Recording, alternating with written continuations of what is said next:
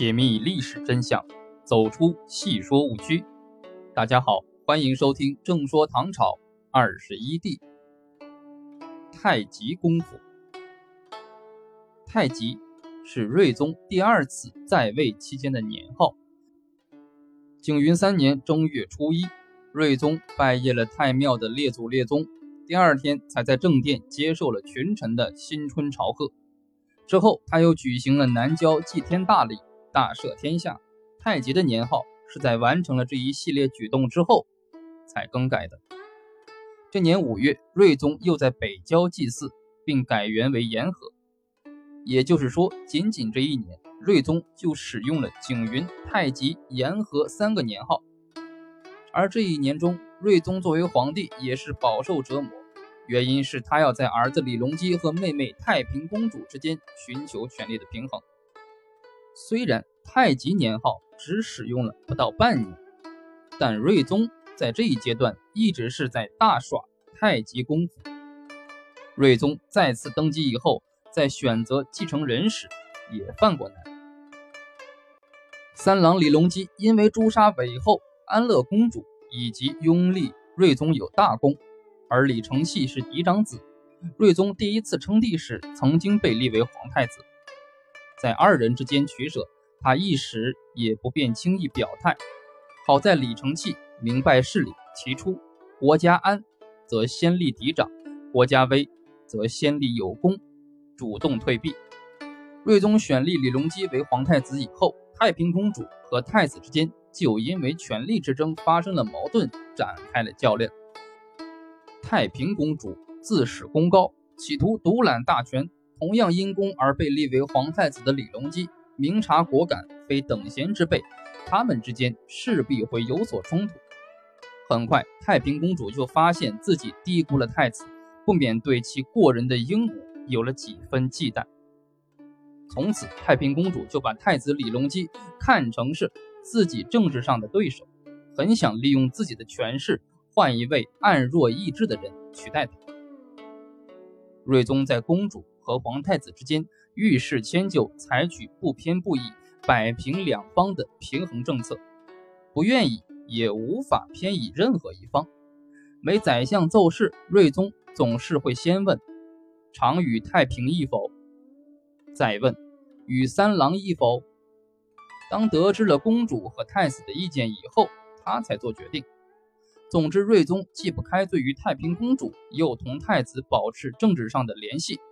太子公主双方互为敌手，却对睿宗皇帝都有共同的政治需要。睿宗也正是在太平公主和太子的政治较量中，保持着他的皇统地位。睿宗的太极功夫是希望能够在儿子和妹妹之间找到政治合作的共同点，希望彼此能够平和相处。他在这年五月把太极年号改为延和，其实。已经隐隐约约地表达了这样的期盼。然而，政治斗争的法则使他的这一追求化为泡影。由于睿宗对太平公主的支持，使皇太子在当时的政局中处境不安，以至于有人在太子面前故意说：“当今天下只有太平公主，而不知道还有什么太子殿下。”太平公主结党营私，气焰嚣张，她与皇太子之间的冲突。日益加剧并公开化。延和元年七月，天象出现了异常。作为太子对头的太平公主，一党借术士之口向睿宗报告：根据天象，彗星出现遇事除旧不新，帝座及前星有灾，这显示皇太子合作天子，不合更居东宫。他们的本意是借天象唆使睿宗对皇太子的政治前途做出决定。也就是说，根据天象，睿宗要么传位，要么就应当另立太子，不然天灾就会降临。谁知太平公主弄巧成拙，睿宗竟然决心传德避灾。睿宗还回顾了自己在中宗之事的经历，当时他见天象屡有变化，曾力劝中宗责立贤子以应灾异，因中宗不答应，自己还一连几天忧惧难安。他说。岂可再比能见？到了自己就不能呢？由于他传位的态度坚决，不仅太平公主等人的反对没有效果，就连太子自己也闹不明白。李隆基急忙入宫觐见，连连叩头，请求父亲睿宗皇帝给他个说法。睿宗表示说：“你诸兄定乱，能安我宗庙社稷，现天意人事都已成熟了，不必疑虑。你若能尽孝心，现在机会来了，何必一定要等到旧前继位呢？”睿宗向太子表达了自己坚决传位的意愿，并目送李隆基流涕而出。到这时，他似乎长长的出了一口气。然而，就在延和元年七月，睿宗正式下达传位诏书的同时，不甘心就此罢休的太平公主又提出，让睿宗虽然传位，还应当自总大政。太平公主显然是想让李隆基做一个傀儡皇帝。睿宗为了求得政治上的稳定。他以让位终结自己这次短暂的帝王生涯，他的让位实际上是抛弃了太平公主。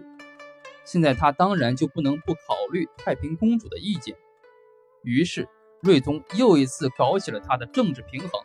他说自己传位以后要不忘国家，表示仍然要过问军国大政，尤其是三品以上高官的任命和重大的刑狱，要与李隆基共同监理。